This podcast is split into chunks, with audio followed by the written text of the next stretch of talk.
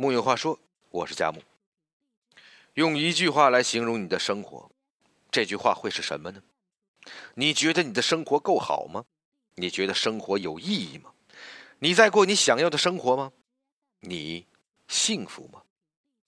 这个问题一出口，一般不是尴尬，就是笑场。几年前，已经有人帮我们做过了大型实验。虽然我们祝福别人时都是脱口而出“祝你幸福”。但这事儿落到自己身上，却又成了诗和远方，无限向往又遥不可及。幸福就像一个大而虚的筐，什么都能往里装，但是外头贴一条“仅供 YY，请勿多想”。所以，我们口口声声喊着我要幸福，羡慕着别人，感慨着幸福什么时候轮到自己坐庄，却又自动归入丧的队伍，给自己打上佛系的标签儿。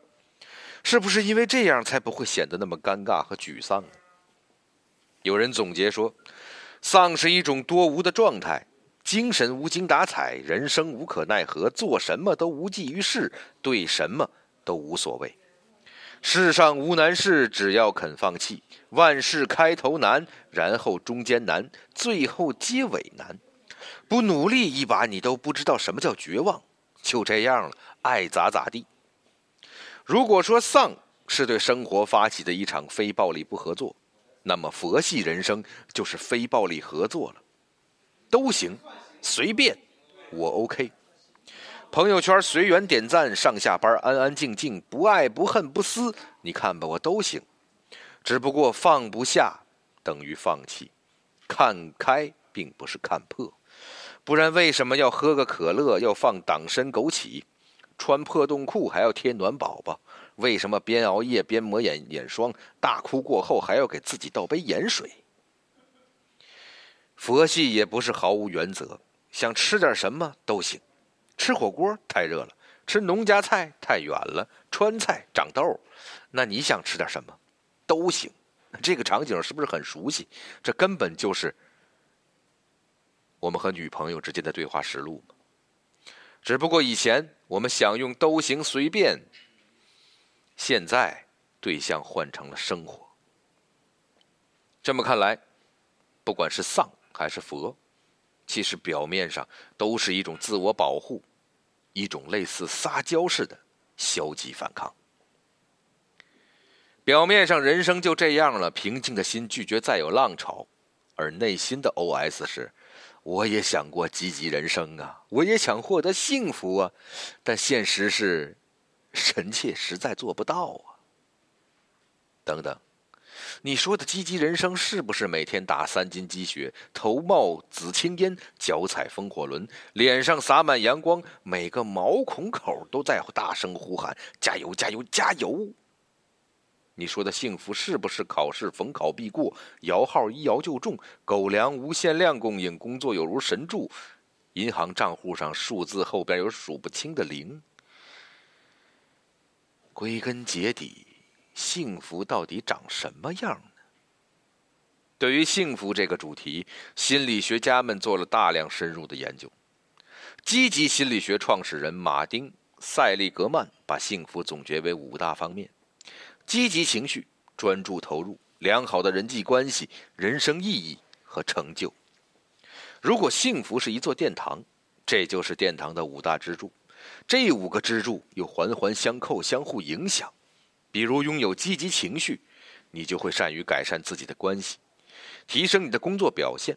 反过来，当你有成就感、找到意义的时候，也更可能有产生积极情绪的基础。让你更投入的工作，获得更好的成就和关系。心流之父米哈里·切克森米哈通过十万份样本的研究得出，幸福是你全心投入一件事情，达到忘我，并由此获得内心秩序和安宁的状态。这当中有几个要素：有明确的意愿，为之付出的目标，挑战与自身能力相匹配。有即时反馈，从而让自己的注意力完全集中于此，获得巅峰体验。如果觉得上面的表述太学术了，咱们再来看一些大众的解释。一九九九年版《辞海》中对幸福的释义是：人们在为理想奋斗过程中，以及实现了预定目标和理想时感到满足的状态和体验。划重点：目标、奋斗过程、实现、满足感。所以，幸福并不抽象，也不是由你同事的车有多豪华、房子有多大决定的主观感受。幸福是一个具体的、可操作的定义。它有清晰的成分，有具体的途径。换句话说，幸福并不是什么终极愿景，而是你达成目标过程中的副产品。这里说的目标，当然不是那种一个亿的小目标，而是切实可行、你真的可以做到的行动单位。来看一组新年目标清单：我要多运动，我要好好复习，通过考试，我要写完论文。这些都是很好的愿望，却不是什么很好的目标。一个好目标应该明确可操作。什么叫明确可操作？比如收拾好房间是个比较笼统的任务，你常常不知如何下手，于是先玩会手机吧。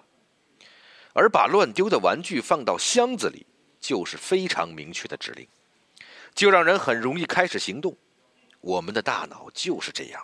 如果指令简单清晰，大脑愿意立刻去干；而如果指令复杂模糊，大脑就会拖着不动，陷入停滞。同理，上边的那些美好的愿望对大脑来说都太模糊了，执行起来肯定会当机。所以，跟自己换一个说法，比如不要说我要健身，而改成一到下午五点钟就去跑步机跑三十分钟；不要说要好好复习。改成今天看完第多少章的第多少小节，画出主要概念，然后会背诵。不要说我要写论文，而是告诉自己，我今天要写完五页。很少有人拿到一整个大蛋糕直接啃的，都是先切成一个个小块生活中的你一样需要切分。如果一个目标拆分后仍觉得无从下手，那么继续拆分，拆到立刻就能做的那一步。也就是你行动的最小单位。当一个又一个最小单位达成、累积在一起的时候，那种对生活的掌控感、对自己的成就感，就是幸福。你也许会说，一辈子那么长，一个又一个小目标得完成到什么时候才是个头啊？这是一种典型的线性思维。小目标不是一段又一段首尾拼接的绳子。而是一个节点一个节点构成的放射状的网，是一棵不断发生出新芽的枝条，向土地、向天空不断伸展茂密的树。当无数小目标达成之后，它们的效应绝对不会停留在加法，而会是乘法，是 n 次方，甚至是指数型增长。幸福等于什么？幸福就等于最小目标。乘以可行的最小付出，这不是鸡汤，不是小学生跳的活力操，而是积极心理学为核心，以行动为动力来帮助你优化自己，创造最想要的生活改变。当然，你没有办法期待自己因为读了一本书、上了一堂课，就立刻有本质上的巨变。即便今天受到鼓舞或是受到暴击，下定决心要发愤图强、重新做人，可实际落实起来还是很难的。因为在改变的路上，强大的动机不是最重要的因素。